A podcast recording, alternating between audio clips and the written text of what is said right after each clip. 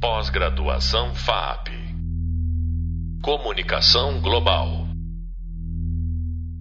Olá, sou Marcos Cusiol, professor da disciplina Inteligência Artificial e Linguagens de Programação, e este é o podcast Pioneiras da Computação. Traremos aqui alguns detalhes relacionados ao vídeo Linguagens de Programação Determinismo com Imprevisibilidade. Falaremos sobre pioneiras dessas linguagens de programação. Durante este podcast, Rejane continuará com a história da programação, trazendo exemplos infelizmente não muito conhecidos das pioneiras Dorothy Vaughan, Catherine Johnson, Mary Jackson e Margaret Hamilton. Essas quatro trabalharam durante o programa espacial americano na década de 1960, e também da cientista de computação responsável pelo código que possibilitou a primeira imagem de um buraco negro em 2019, Cat Bowman. Rejane, vamos nessa? Obrigada pelo convite, incrível essa seleção, é, porque realmente são histórias fascinantes e não tão divulgadas. Histórias de pessoas, principalmente a Catherine Johnson, Dorothy Vaughan e a Mary Jackson, é, elas têm um background comum que eu acho que seria interessante comentar. Bom, as três estudaram matemática, as três tiveram professores incríveis. São três mulheres negras que, em 1950, que é quando elas vão entrar nesse cenário, num, num cenário que é, que é anterior à NASA. A gente está falando aqui do momento da NACA. A NACA foi criada. Primeiro, a NACA era uma agência elaborada nos Estados Unidos para é, fazer pesquisa em é, aviação. Eles queriam melhorar a aviação. Então, eles montaram um centro, claro que esse centro era basicamente é, habitado, ocupado e, e, e operacionalizado por homens, mas com a guerra, a gente está falando de 1950. Então, com a guerra, a mão de obra ficou difícil e eles resolveram procurar mulheres para desempenhar essa, essa função. Aí entra uma aparece uma oportunidade para esses é, verdadeiros gênios matemáticos. Todas elas são gênios matemáticos. Elas gênios matemáticos no sentido de conseguir resolver problemas complexos de uma maneira já aquilo que o Charles Babbage do nosso primeiro episódio é, é, vislumbrou, né? Que é a ideia de é, fazer com que operações muito complexas fossem uh, divididas por problemas menores e, e, aí, num passo a passo, a gente resolve essas operações. Então, elas três uh, terão esta mente. Bom, uh, além do problema de, da NACA ser um lugar de, de, de operações de engenharia, e com a falta de mão de obra eh, para desempenhar operações matemáticas, o governo abre para mulheres trabalharem na NACA e, mais do que isso, ele, na mesma época, gera uma lei. O presidente da época diz que os, uh, os centros de pesquisa, os lugares do governo precisariam uh, abrir e selecionar pessoas eh, de qualquer etnia. É, com isso, essas três primeiras mulheres é, veem a oportunidade de participar desse projeto, que logo na sequência se transforma no projeto de mandar homens à Lua. Então, imaginem o que é mandar um homem à Lua. Esse era realmente o grande desafio e mandaram homens à Lua como? Né? No, os computadores nessa época eram raros e muito caros, uh, somente grandes centros de pesquisa possuíam, E é, boa parte destas mulheres eram mulheres. A Katherine Johnson, por exemplo, ela conta que quando ela era pequena, ela contava tudo. Ela contava por quantas portas ela passava, ela contava por quantos degraus ela subia, ela contava tudo. E por isso o pai dela era um homem que trabalhava na lavoura, mas ela é, vai muito bem na escola. E mais, um detalhe que também é um pouco comum: essa história vai se repetir com uma outra é, pioneira. Elas eram boas em linguagem, inclusive elas falavam francês, elas tinham uma uh, habilidade de adquirir linguagem, de pensamento abstrato, pensamento baseado em símbolos, que é, de novo, recupera a ideia original do Babbage. Então, essas mulheres, elas é, têm isso em comum, é, não é fácil chegar e, e, e, ocupar, era um espaço segregado, mesmo dentro da NAC, elas tinham o próprio banheiro, isso, acho que o filme vai tratar disso, elas tinham o seu próprio... É, mas, rapidamente, elas foram absorvidas por conta de sua capacidade computacional. Na época, computador eram essas mulheres, não existia... A ideia computador, a palavra computador se referia as mulheres, computadores humanos, pessoas era, que. Era uma função, e sou computador, era isso. E, aliás, era uma função que não era vista como uma função era, é, super é, é, valorizada. valorizada. Ela era um trabalho braçal, as pessoas ficavam fazendo contas com lápis e, e papel. Né? E, e depois o termo passou para as máquinas que faziam esse serviço, são os computadores hoje, mas elas eram computadores, exatamente. Então, elas eram computadores, essas três, na verdade, a Catherine era um gênio matemático, Dorothy Vaughan é a pessoa que começa a estudar é, programação. Por quê? Porque, lógico, os computadores estão chegando. E quando os computadores começam a chegar, todas elas, essa, quatro mulheres, né? a Catherine, a Dorothy, a, a Mary, que são as três do filme, e a Margaret Hamilton, as três vão estar impactadas pela ideia. Tem uma máquina chegando, uma máquina que faz o que nós fazemos. Essa máquina computa, nós vamos ficar sem emprego. Então, como que a gente é, vai é, é, cooptar com isso? Né? Como que a gente vai, vai, vai sobreviver a isso? Nós vamos aprender a programar. Então, é isso que a Dorothy, na verdade, diante das circunstâncias, vê como oportunidade. Ela passa a ser a programadora ela aprende programação, ela treina toda a equipe dela programação e ela inclusive ganha cargos administrativos por conta dessa habilidade. A Margaret Hamilton tem uma história um pouco diferente. Ela é a primeira das mulheres a ser contratada. Ela é uma mulher branca e ela tem uma coincidência com a Ada Lovelace. Ela é filha de um poeta filósofo, um professor. A mãe dela também professor, professora e ela já vive dentro de um outro contexto, um gênio matemático, com habilidades em francês, como a Catherine, e ela, é, bom, ela frequenta MIT, ela vai para as melhores escolas, mas o primeiro trabalho dela é dentro de uma seguradora, e ela é uma dessas pessoas que colocam informação, que fazem cálculos em máquinas que operam calculadoras. E ela também se vê com a pergunta: e agora que as máquinas estão chegando, o que faremos nós?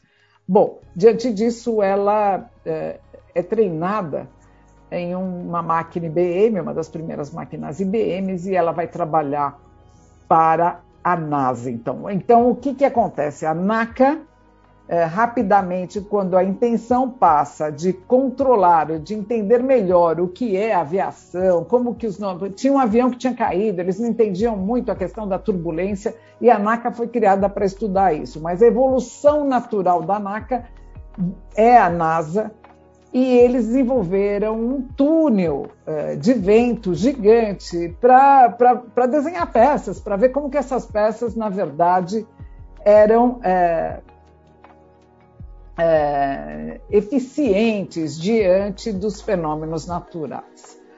A Margaret é convidada para isso, para fazer pesquisa, mas ela é júnior. Quando ela chega na NASA, os caras falam para ela: mulher, dá lá para ela, ela é assistente, dá para ela a menor função possível. Então, enquanto eles estavam dedicados aos cálculos, de, de órbita, que na verdade a Catherine era especialista, a nossa primeira heroína, ela tinha uma visão, ela sabia uh, quando eles foram uh, lançar a primeira nave tripulada. Alan uh, Shepard.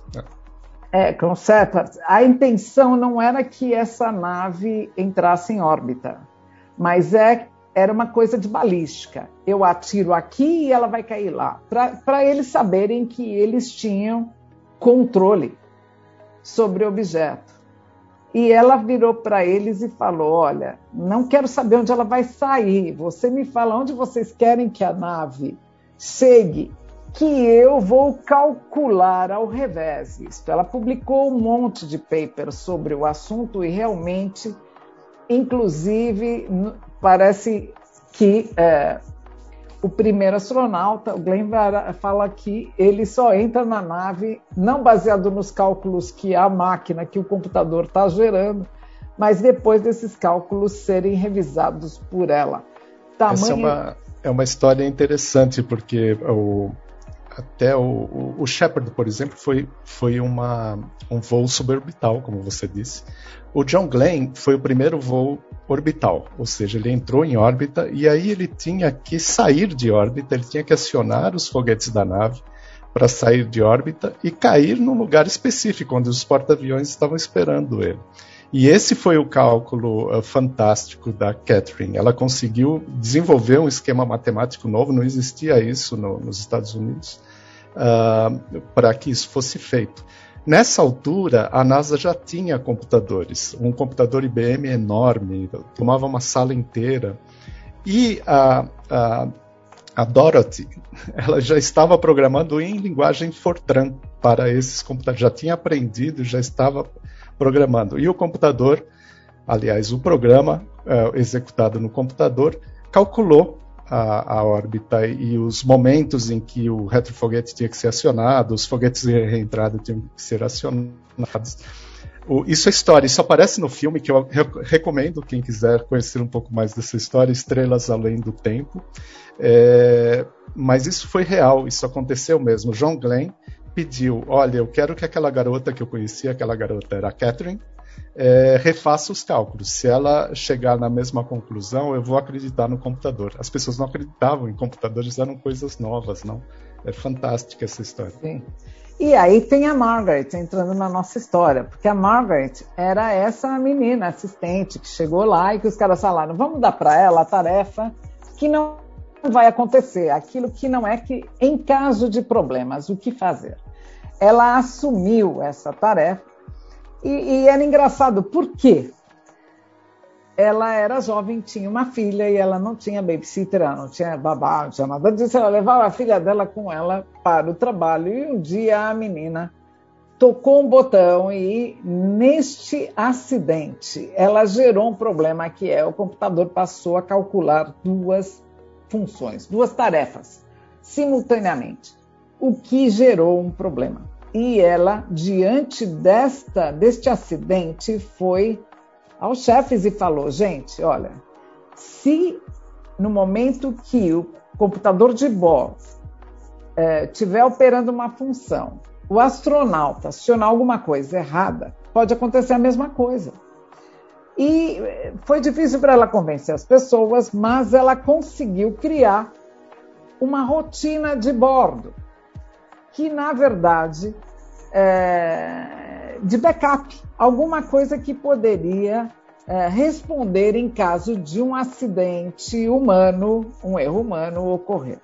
Bom, erro humano ou não, na Apollo 11, quando ela está para aterrizar na Lua, um, uma dessas operações ocorre e neste momento a função que ela tinha previsto fez com que o computador tomasse a decisão de seguir a principal tarefa, que na verdade era essa instrução. Ela colocou dentro do, do programa, ela, ela desenhou dentro do programa instruções que, no caso de alguma coisa extra acontecer, o computador sempre toma a decisão de ficar em foco, sempre toma a decisão de seguir a tarefa principal. E com isso, a nave pousou na Lua e todos nós testemunhamos. Quem teve ideia para testemunhar, senão o YouTube está cheio dessa imagem, vale a pena rever.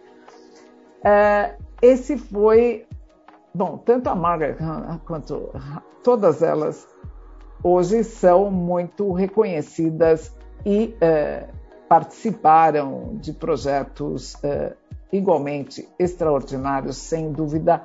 A contribuição de todas elas foi fundamental para a gente chegar como humanos aonde chegamos. Eu acho que o legal, o bonito dessa história é que ela nos ensina a todo mundo pode se empenhar em fazer e nós precisamos de todos para desenhar projetos e tarefas tão complexas. Nós precisamos de homens, mulheres, de, de todas as etnias, de todas as vozes. Isso acho que é muito bonito nessa história inteira. É fantástico e, e, é interessante porque nós falamos aqui do computador enorme da NASA, que, onde foi feito o cálculo da órbita do John Glenn.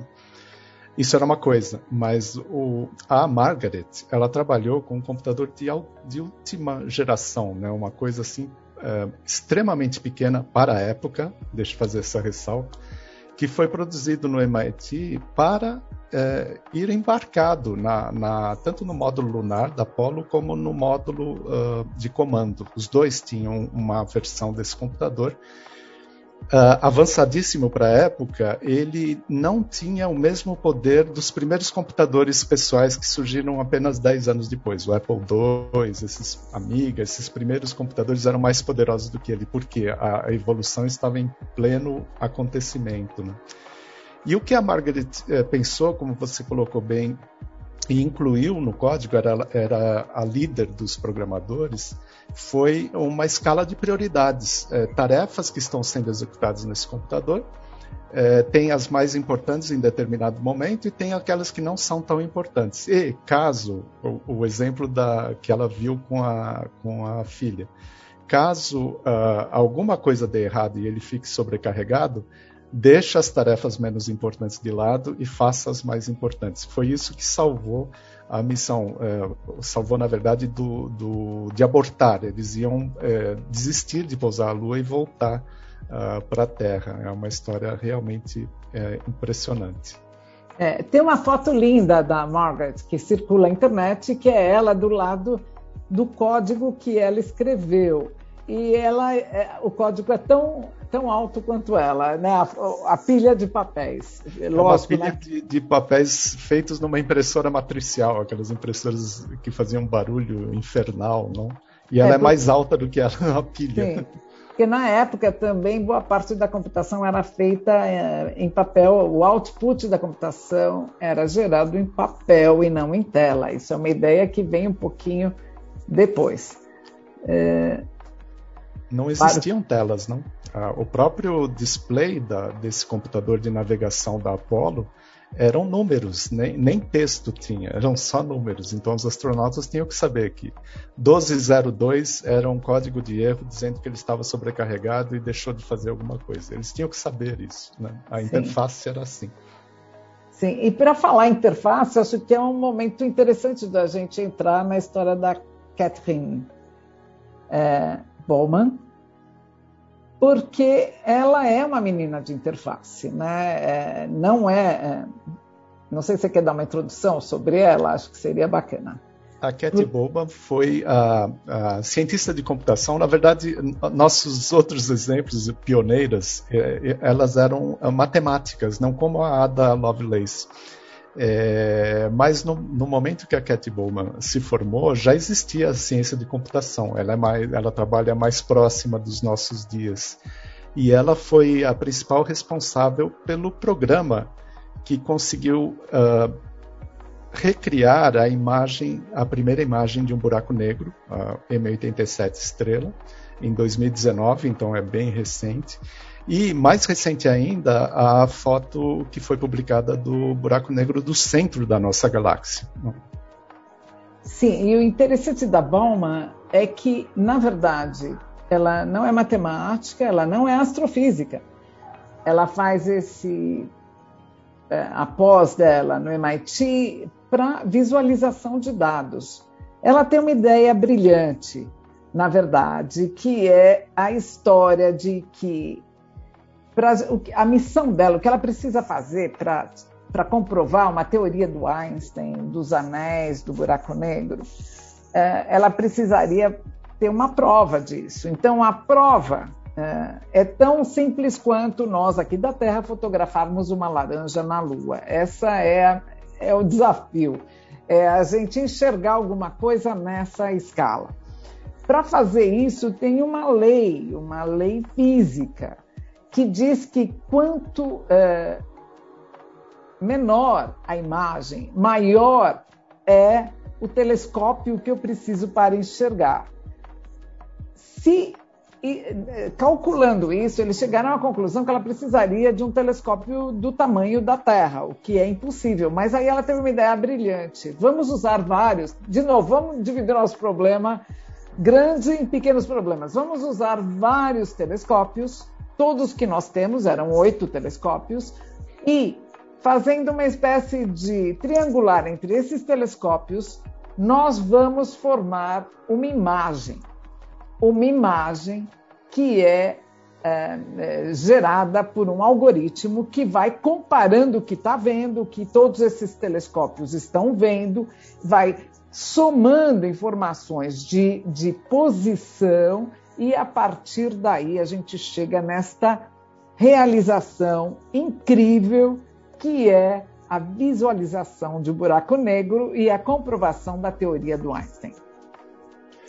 Pois é, na verdade, o, o, o que o software uh, da Cat fazia, ou faz ainda, porque ele ainda é usado, é, a partir do monte de sinais de, de, de radiotelescópios tão dispersos no, no mundo todo, né, é, interpretar que tipo de imagem geraria aquele padrão de interferência entre as ondas. Né? Então, é, é uma é, é um, um, uso bastante interessante do que nós veremos na disciplina uh, como reconhecimento de padrões. É, reconhecer o padrão do que poderia estar gerando aquela, aquela massa de dados que é medida em petabytes. Né? É, é, é, mil vezes um terabyte, que é mil vezes um gigabyte. Petabytes de dados recebidos por esses telescópios e interpretados por um software de inteligência artificial, uh, recriam o, o, qual o padrão original que gerou aquilo. É, é, um, é, uma visão ao contrário, né? uma visão que vai do, do efeito, do ruído, para o que gerou aquilo e funciona. Acho que isso realmente é, é fantástico. Rejane, eu, eu, acho que a gente tratou do que era o mais interessante. Essa história é fascinante, dá vontade de passar aqui o tempo todo falando sobre ela. Mas eu queria te agradecer uh, muito pela participação. Acho que trouxe uma visão que não é comum, é uma visão é, de pioneiras na computação. Nós normalmente associamos a programação, a computação com homens, homens brancos e é muito interessante ver que isso não é bem assim, a história não é essa. E é bom trazer isso uh, de uma forma mais, mais abrangente. Queria te agradecer muito e dizer a todos que este foi o podcast Pioneiras da Computação. Ouvimos um pouco da história de importantes pioneiras que criaram soluções inovadoras para problemas extremamente complexos em suas áreas. No próximo podcast, traremos exemplos reais de imprevisibilidade em algoritmos de inteligência artificial utilizados no desenvolvimento de games brasileiros. Até lá! Pós-graduação FAP Comunicação Global